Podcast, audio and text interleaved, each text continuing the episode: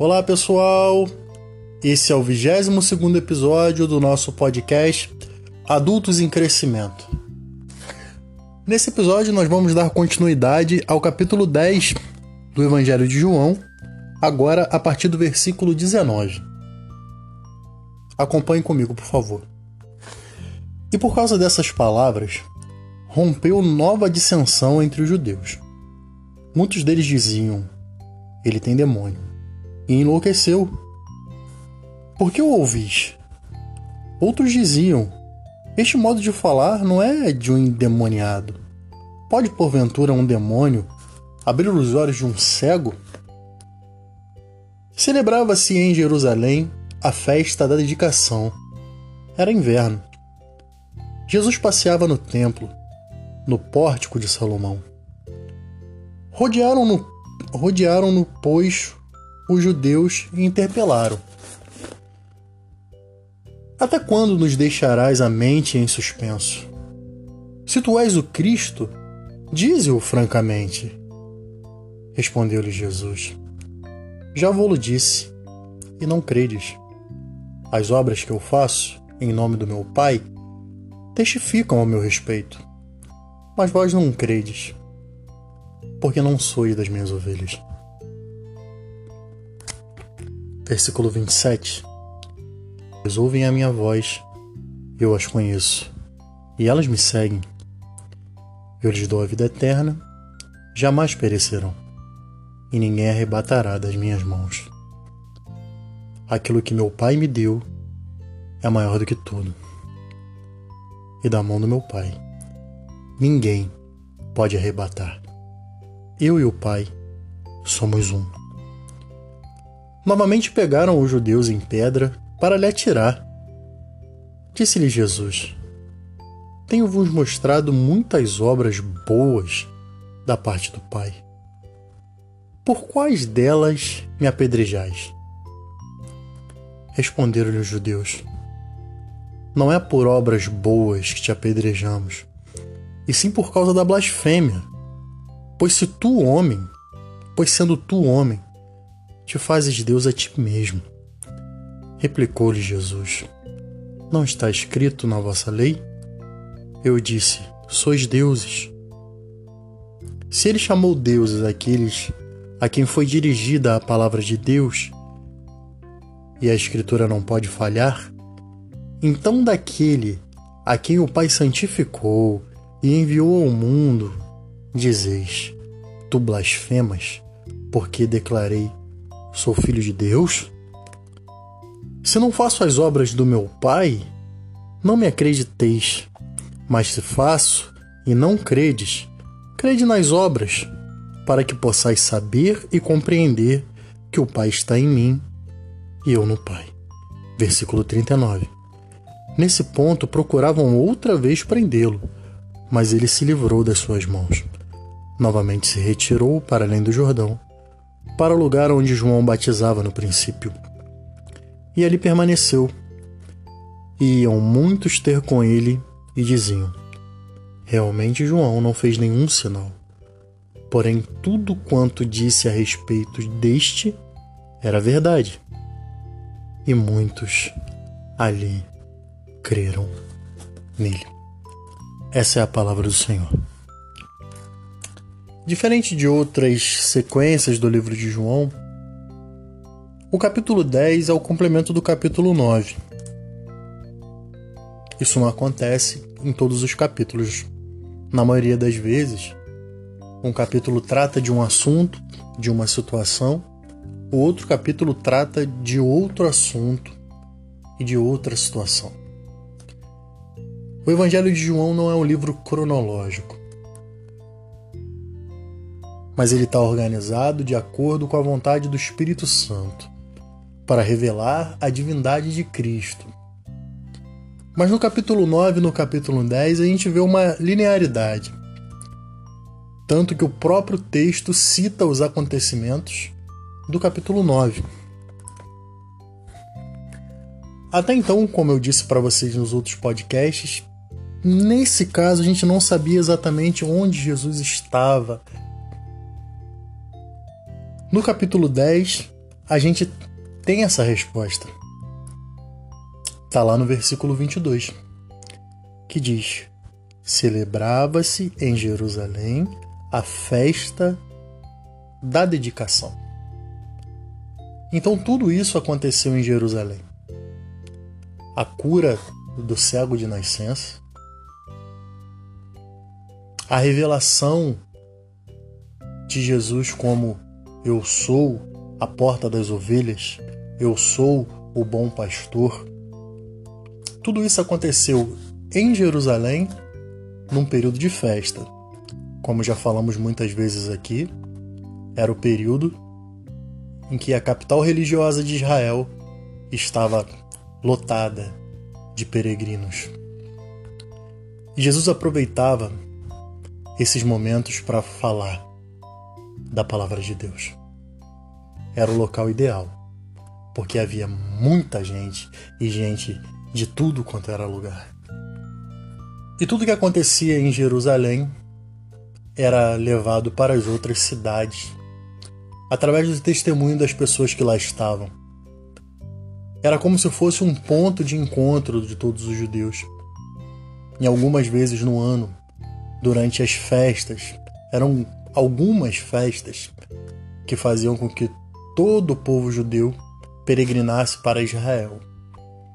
Então, estrategicamente, Jesus falava muito em ocasiões como essa e aqueles que ouviam levava para sua cidade, para sua aldeia, para sua província. E a palavra de Deus assim era multiplicada.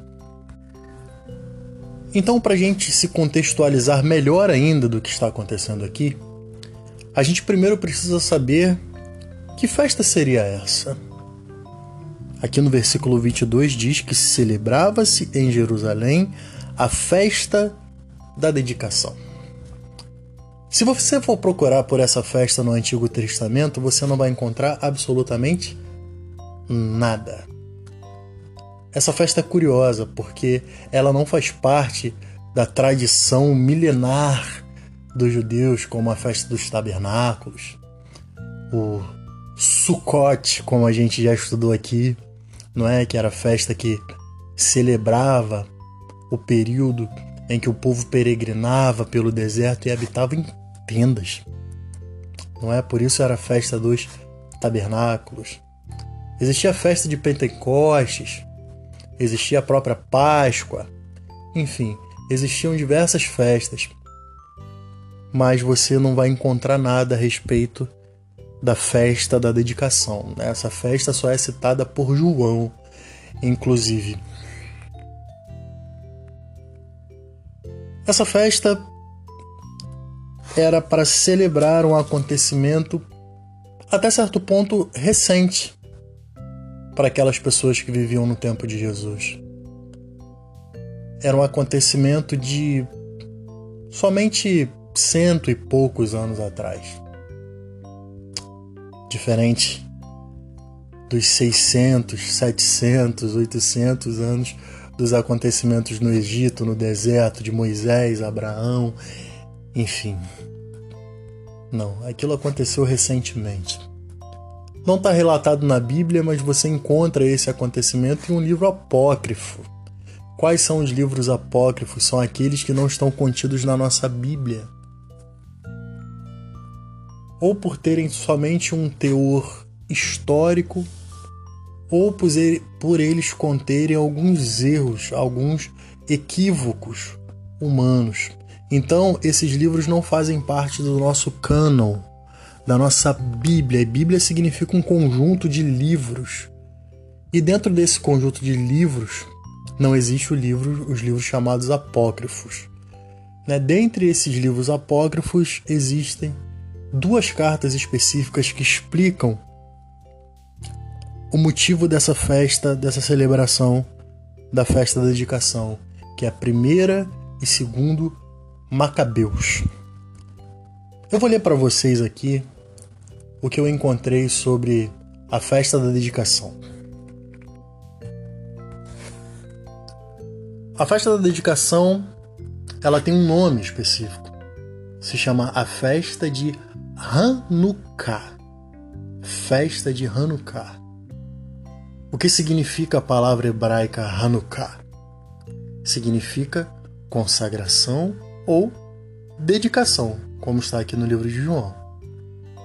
Essa festa também é conhecida no meio judaico como a festa das luzes.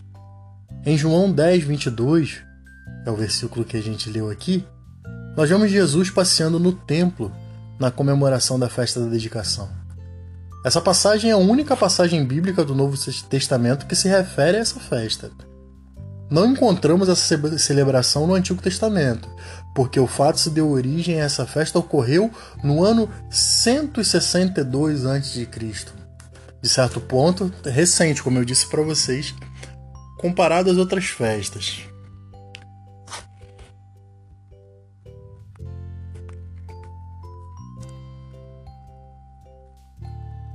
Vindo da Macedônia, o império, o, impre, o império grego, perdão, expande-se de maneira significativa, conquistando desde o Egito, Oriente Médio até a Índia. Depois da, da morte do seu grande imperador Alexandre, vários generais lutam pelo controle do império. O imperador Seleucida Antíocos Epífanes conquista o domínio sobre a região do Oriente Médio investe fortemente contra toda a região da Judéia, impondo os costumes, as tradições, a religião, o pensamento grego helenístico. Eu estou explicando para vocês o que aconteceu naquele período lá dos Macabeus.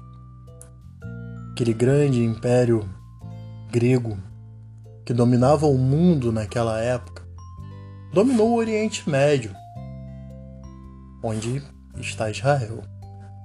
E eles tinham por característica descaracterizar todo, toda aquela cultura vigente naquela determinada região. Então eles chegavam com os seus costumes, com a sua religião, e eles queriam criar a identidade helenística né? Porque para os antigos isso era muito importante. Não basta você dominar somente o território, você deve dominar os costumes daquele lugar. Você deve chegar com seu costume, então aí sim você terá domínio total sobre aquela região e sobre aquelas pessoas, e é isso que aquele império grego fazia. E não foi diferente com Israel, então eles chegavam no templo, eles descaracterizavam o templo, eles levantavam altares para os seus deuses, nesse caso era Zeus, e praticavam sacrifícios a Zeus no templo edificado para o nosso Senhor Deus. Só que existia uma diferença para os outros povos. A maioria dos povos do mundo eram politeístas, eles acreditavam em muitos deuses. Então, mais um Deus, mais uma religião, para eles não fazia diferença, mais um templo, enfim, não feria tanto a sua cultura. Mas para Israel feria profundamente, porque Israel adorava e seguia um único Deus. Israel era monoteísta, como nós somos. Nós acreditamos num único Deus, o Deus Todo-Poderoso, Criador de todas as coisas. Então você chegar em Israel e dizer que a partir daquele momento o seu Deus não significa mais nada, tudo que você aprendeu até hoje não significa mais nada, você vai ter que aprender, você vai ter que se acostumar com a cultura helenista. Você vai ter que adorar a Zeus. Você adorava Jeová, você vai passar a adorar a Zeus, ou a outros deuses, você vai ter que se inteirar dessa nova realidade, porque agora o domínio é dessa cultura e vocês estão sob esse domínio e vocês vão ter que se submeter. E assim foi feito em Israel. Só que diferente das outras nações, os judeus não se dobravam facilmente a esse tipo de imposição. É muito difícil você chegar com uma outra cultura, porque não se trata de, de deuses criados pela mão de homens, era o Deus Todo-Poderoso que era adorado ali naquele lugar. Então essa luta não era contra a carne e o sangue, era contra o Senhor Deus Todo-Poderoso. E aquele povo é o povo do Senhor. Né? Então a facilidade que eles encontraram nas outras nações, eles não encontraram em Israel. Na verdade, isso não foi possível quando eles foram cativos para o Egito no tempo de Moisés.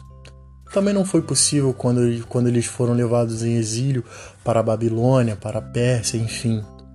A cultura judaica, da religião judaica, a fé no Deus Todo-Poderoso, Criador de todas as coisas, sempre foi muito maior do que qualquer imposição de qualquer cultura, de qualquer império. Isso é uma marca do povo judeu. O povo judeu nunca deixou a sua fé morrer na história e ser engolida por império nenhum.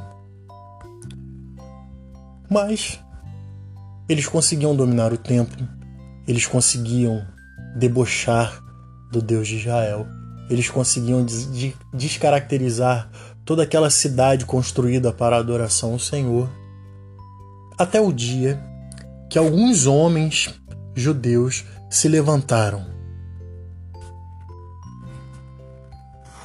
Um oficial sírio ordena que Matiate, Ramacabe, Mateus, o martelo ou Macabeu, cabeça de uma importante família de sacerdotes do templo, oferecesse um porco no altar. Matite, juntamente com seus cinco filhos, dão início à revolta judaica, matando o oficial sírio e todos os seus soldados.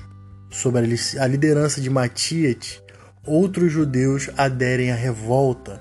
Por oito anos, o exército dos Macabeus lutou pela libertação de Jerusalém e de Israel após a morte de Matiate, seu terceiro filho. Judá, o Macabeu, assume o controle da revolta e leva o exército dos Macabeus à vitória sobre o exército grego sírio no ano de mil no ano de 165 anos de Cristo, antes de Cristo. Perdão. Bom, para quem conhece um pouquinho de história sabe que esse tipo de coisa não era muito comum. Esses impérios eram muito poderosos e, e, e não seriam derrotados facilmente por simplesmente sacerdotes. Nem eram guerreiros, nem eram soldados, eram sacerdotes do templo que resolveram guerrear contra eles. Eles se revoltaram tanto com a ideia de sacrificar um porco, que era, que era símbolo de um animal imundo no templo. Era um deboche para o senhor deles e eles se juntaram numa revolta e eles conseguiram vencer um exército grego. E aí acontece o um milagre. Após eles expulsarem da sua terra todos os inimigos, eles tomaram o templo de volta e foram restaurar o templo. E o símbolo dessa restauração estava no que eles chamavam de fogo eterno. Né? Era um candelabro que eles acendiam, só que esse candelabro necessitava de óleo. Né? E não havia óleo no templo. Na verdade, havia óleo somente para manter o candelabro aceso por um dia. E para se conseguir mais óleo era necessário mais oito dias. Ou seja, a restauração não estaria completa. Isso significava muito para o povo judeu, essa, essa chama ardendo no templo, o candelabro aceito significava a presença de Deus, a presença do Espírito Santo de Deus. E eles acenderam, mesmo assim, mas frustrados, porque só ficaria aceso por um dia e eles necessitariam de oito dias para irem lá e buscarem mais óleo. E milagrosamente aquele candelabro se manteve aceso durante oito dias, mesmo com aquela quantidade que só daria para um dia. Ele ficou aceso oito, o tempo suficiente para se buscar mais óleo e deixar aquele fogo ardendo eternamente no templo, que é a presença de Deus. Por isso que a festa da dedicação, mais conhecida como Hanukkah, a festa das luzes, foi celebrada a partir daquele ano, a partir daquele momento, em Jerusalém. A vitória dos Macabeus sobre o exército grego e a restauração do templo e o milagre do Senhor mantendo aquela chama acesa no templo. Esse era o contexto onde Jesus estava.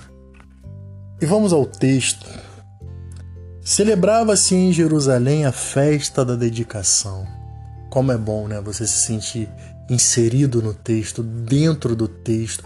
Eu gosto de fazer isso quando eu leio a palavra de Deus, principalmente os evangelhos do Senhor Jesus. Eu gosto de me transportar para aquele lugar, para que eu me sinta mais familiarizado possível, para que eu possa entender é, junto com o contexto histórico, e isso é muito bom porque eu consigo me sentir inserido naquela cena, naquilo que estava acontecendo naqueles dias. E eu peço para vocês fazerem essa viagem junto comigo. Celebrava-se em Jerusalém a festa da dedicação, o Hanukkah, a festa das luzes. E era inverno. E Jesus passeava no templo, no pórtico de Salomão. O que, que era o pórtico de Salomão? Né? Era a entrada do templo, onde ficavam as colunas, as grandes colunas do templo. Então imagine você se transporte ali para Jerusalém, para aquele situoso templo, aquele templo lindo, maravilhoso. E a Bíblia diz que Jesus passeava ali. Jesus amava o templo. Jesus chamava o templo de a casa do meu pai. E lá estava Jesus no pórtico de Salomão, naquela entrada maravilhosa. E diz que Jesus passeava. Jesus se sentia em casa no templo. Versículo 24. Então rodearam-no, pois, os judeus e interpelaram: Até quando nos deixará a mente em suspenso? Se tu és o Cristo, dize-o francamente. Já não era Jesus que procurava as pessoas, as pessoas procuravam a Jesus. Jesus era um evento naquelas festas. Jesus já estava famosíssimo, conhecido. E Jesus causava dissensão entre eles. Uns se sentiam profundamente inclinados a acreditarem em Jesus, se sentiam desafiados por ele e, e curiosos para saber mais sobre Jesus. Eles não conseguiam simplesmente ignorar a presença de Jesus. Deixa esse louco para lá, como eles diziam, ele tem demônio. Mas eles não conseguiam deixar Jesus para lá porque a presença de Jesus atraía a ponto de Jesus estar passeando no templo e eles irem ao encontro de Jesus. E foram ao encontro de Jesus e dizem: Se tu és o Cristo, fala, fala logo pra gente se você é o Cristo. E Jesus respondeu no versículo 25: Eu já vou disse, não credes. As obras que eu faço em nome do meu Pai testificam o meu respeito. Então, como Jesus disse lá no capítulo 9, a pergunta dos discípulos, se aquele cego de nascença ele tinha pecado ou foram seus pais que pecaram para que ele estivesse naquela situação de cegueira, e Jesus respondeu a eles: nada disso, nenhum nem outro pecou. Não é esse o motivo da sua cegueira, mas a sua cegueira é para que se revelassem as obras de Deus. Então, os, milagres que Jesus fazia, as maravilhas que Jesus fazia, era para chamar atenção para algo muito maior. É para que testificasse de que ele era o Filho de Deus e que só Jesus poderia fazer aquelas coisas. Na verdade, só o Deus o qual eles diziam crer, diziam seguir, poderia fazer essas coisas. E Jesus estava ali como embaixador do reino de Deus, como o próprio Deus. E as obras eram para testificar.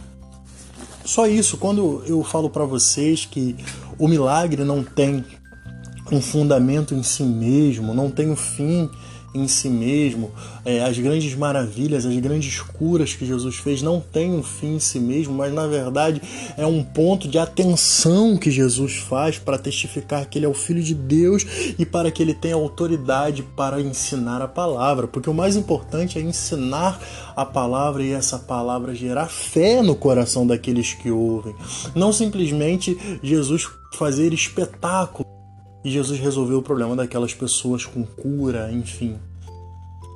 Não era esse o propósito em si, mas as obras que o Senhor fazia era para chamar a atenção dele e chamavam. O versículo 26 continua: Mas vós não credes, porque não sois das minhas ovelhas. Jesus volta a usar a metáfora das ovelhas, que ele já tinha usado no início do capítulo 10, para dizer que ele era a porta, ele era o bom pastor, e as suas ovelhas conhecem a sua voz e o seguem e obedecem. E ele volta a falar isso novamente para aquelas pessoas que o, que o interrogaram enquanto ele passeava no templo. Vós não credes porque não sois das minhas ovelhas. Então eu posso falar, falar, falar, falar, fazer milagres, prodígios, provar de infinitas formas de que eu sou o Filho de Deus, que a minha palavra tem crédito. Vocês não crerão. Não adianta. Não sei nem por que vocês estão me interpelando agora. Eu já falei, eu sou o Cristo. Eu já provei através das obras, as obras são as mesmas do que meu Pai se vocês conhecem a palavra de Deus, as profecias de Isaías, vocês saberão que eu tenho todas as características do Messias, do Cristo. Por que, que vocês me perguntam se eu sou o Cristo? É como se ele dissesse isso. Versículo 7: As minhas ovelhas ouvem a minha voz, eu as conheço e elas me seguem. Jesus repete o que ele já tinha dito antes. Eu lhes dou a vida eterna, jamais perecerão, e ninguém arrebatará das minhas mãos. E Jesus volta a falar sobre vida eterna, porque essa é a mensagem que Jesus quer pregar para aquelas pessoas, é essa mensagem que Jesus espera que nós venhamos a pregar todos os dias, é a vida eterna. É atrair ovelhas para o seu rebanho, do qual ele é a porta, do qual ele é o bom pastor, e o qual ele protege, e ele dá a vida eterna com muito amor ele diz: Eu lhes dou a vida eterna, jamais perecerão, e ninguém as arrebatará da minha mão. Esse é o Evangelho de Jesus. Ser ovelha dele e estar seguro nas suas mãos, porque ele garante que ninguém, absolutamente ninguém, arrebatará das mãos dele. Versículo 29: Aquilo que o meu Pai me deu é maior do que tudo maior do que tudo. E da mão do meu Pai ninguém pode arrebatar. Jesus fala sobre aquelas pessoas salvas, as ovelhas dele, e ele diz que é maior do que tudo.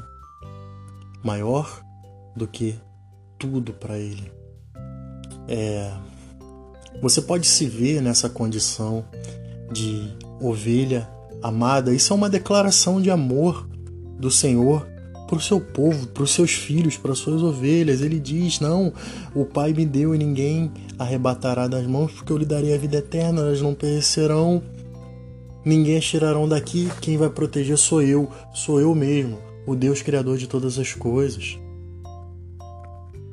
Aí ele diz no versículo 30: Eu e o Pai somos um.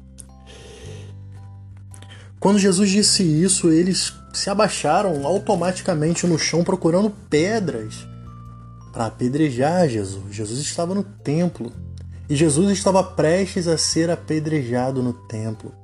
Jesus ensinando o Evangelho, a palavra de Deus, para aqueles homens que foram perguntar para ele se ele era o Cristo. E ele falou: Eu e o Pai somos um e isso ressoou como uma ofensa para aqueles homens. eles queriam apedrejar Jesus, versículo 31. Novamente pegaram os judeus em pedras para lhe atirar. Disse-lhe Jesus: Tenho-vos mostrado muitas obras boas da parte do Pai, por qual delas me apedrejais?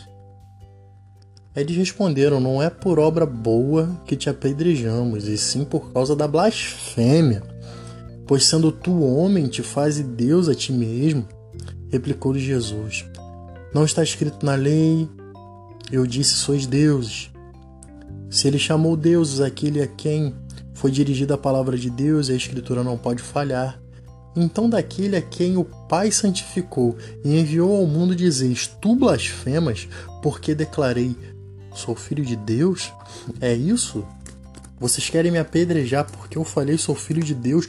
Tudo que eu fiz até agora não significou nada para vocês?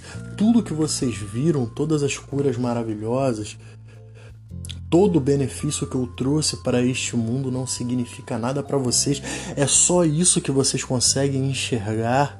Essa interpretação errônea, essa interpretação maligna que faz com que as minhas palavras cheguem aos seus ouvidos em forma de blasfêmia.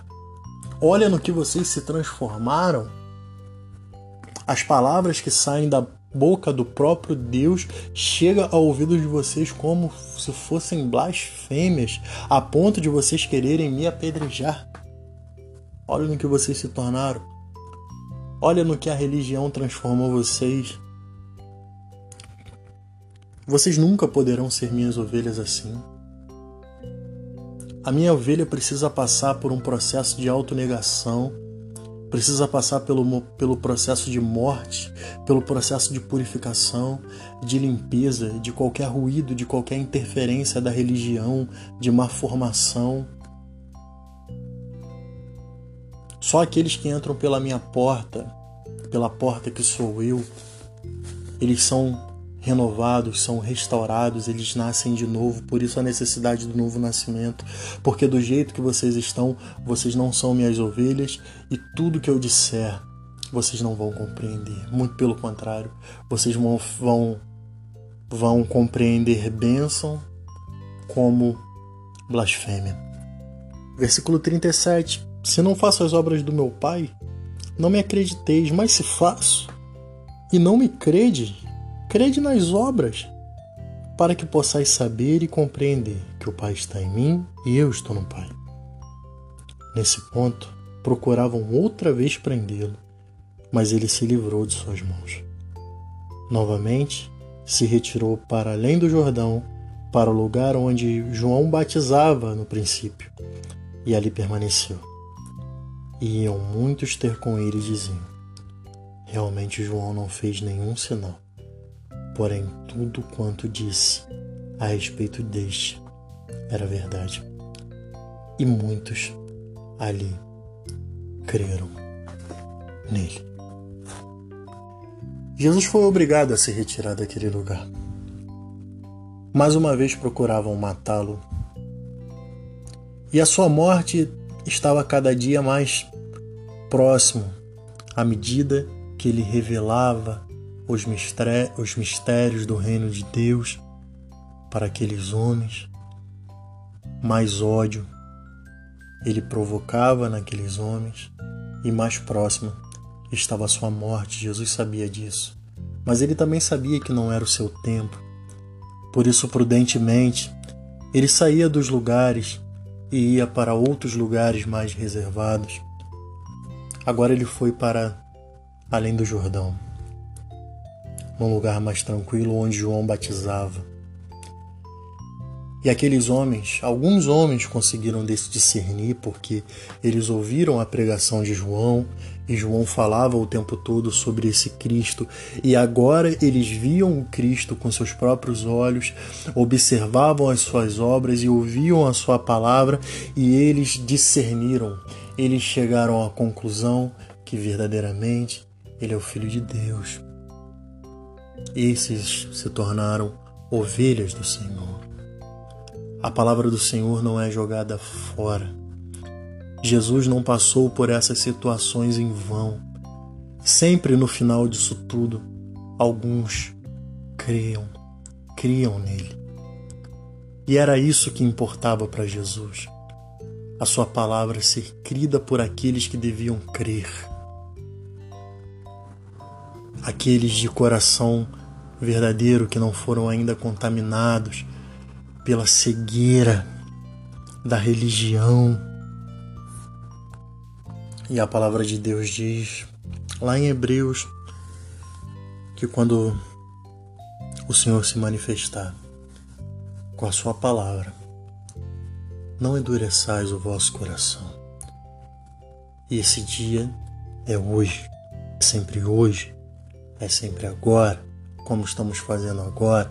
A palavra de Deus está sendo lançada no coração de vocês. Não importa o que vocês estejam fazendo agora, não endureçam o vosso coração como fizeram aqueles homens no templo. A palavra de Deus chegou a você, abra o coração, creia, se entregue.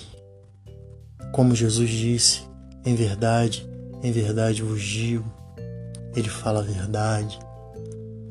Então por que você desconfia tanto dele? Por que você acha que ele está falando uma mentira? Por que você acha que ele está blasfemando? Quando você não crê nas palavras que Jesus disse, indiretamente você acredita que são blasfêmias. Você acredita que são enganações, porque se você não crê, você acredita no inverso. Então procure crer. Procure tomar posse. Se ele está dizendo eu sou a porta, entre por ela. Se ele está dizendo eu sou o bom pastor, permita-se ser apacentado por ele. Se ele está dizendo que nenhuma das suas ovelhas fugirá de sua mão, mas que ele dá a vida eterna, elas jamais perecerão, creia nessa palavra em nome de Jesus. Tome posse dela. Seja ovelha. E o que eu preciso fazer para ser ovelha? Creia. É tudo que Jesus quer. Que a gente creia. Creia nas obras. São tantas obras, meus irmãos mas creia na Sua palavra, creia naquilo que está sendo dito hoje, na tua existência, meu irmão. Não vai haver outro hoje. Esse momento que você está vivendo agora é único. Então se curve diante de Jesus. Ouça a sua palavra e creia. Não passe mais um dia nessa vida, não passe mais um dia nesse mundo duvidando. O homem não tem credibilidade. E a nossa falta de credibilidade nos faz transferir a nossa desconfiança para quem tem toda a credibilidade, que é o Senhor. Ele nunca mentiu, ele fala a verdade a verdade liberta. Creia no que ele diz. Creia, use a tua existência para crer e através desta fé pratique o amor, porque foi para isso que ele te chamou as outras coisas ele te prometeu, ele vai suprir. Ame, creia, permita-se crer. E você aos poucos você vai sendo liberto. Você vai sendo liberto do velho homem, você vai ser liberto da religião, de tudo aquilo que vem em nome de Deus, mas não é Deus, de tudo aquilo que vem em nome de liberdade, mas te aprisiona. Permita-se ser livre e creia, creia, creia, creia, creia nessa palavra, meu irmão. Nós não estamos lendo o Evangelho de João à toa, nós não chegamos no capítulo 10 de João à toa. Se você não crê nessas palavras poderosas que nós estamos lendo através de um podcast, não vai valer de nada.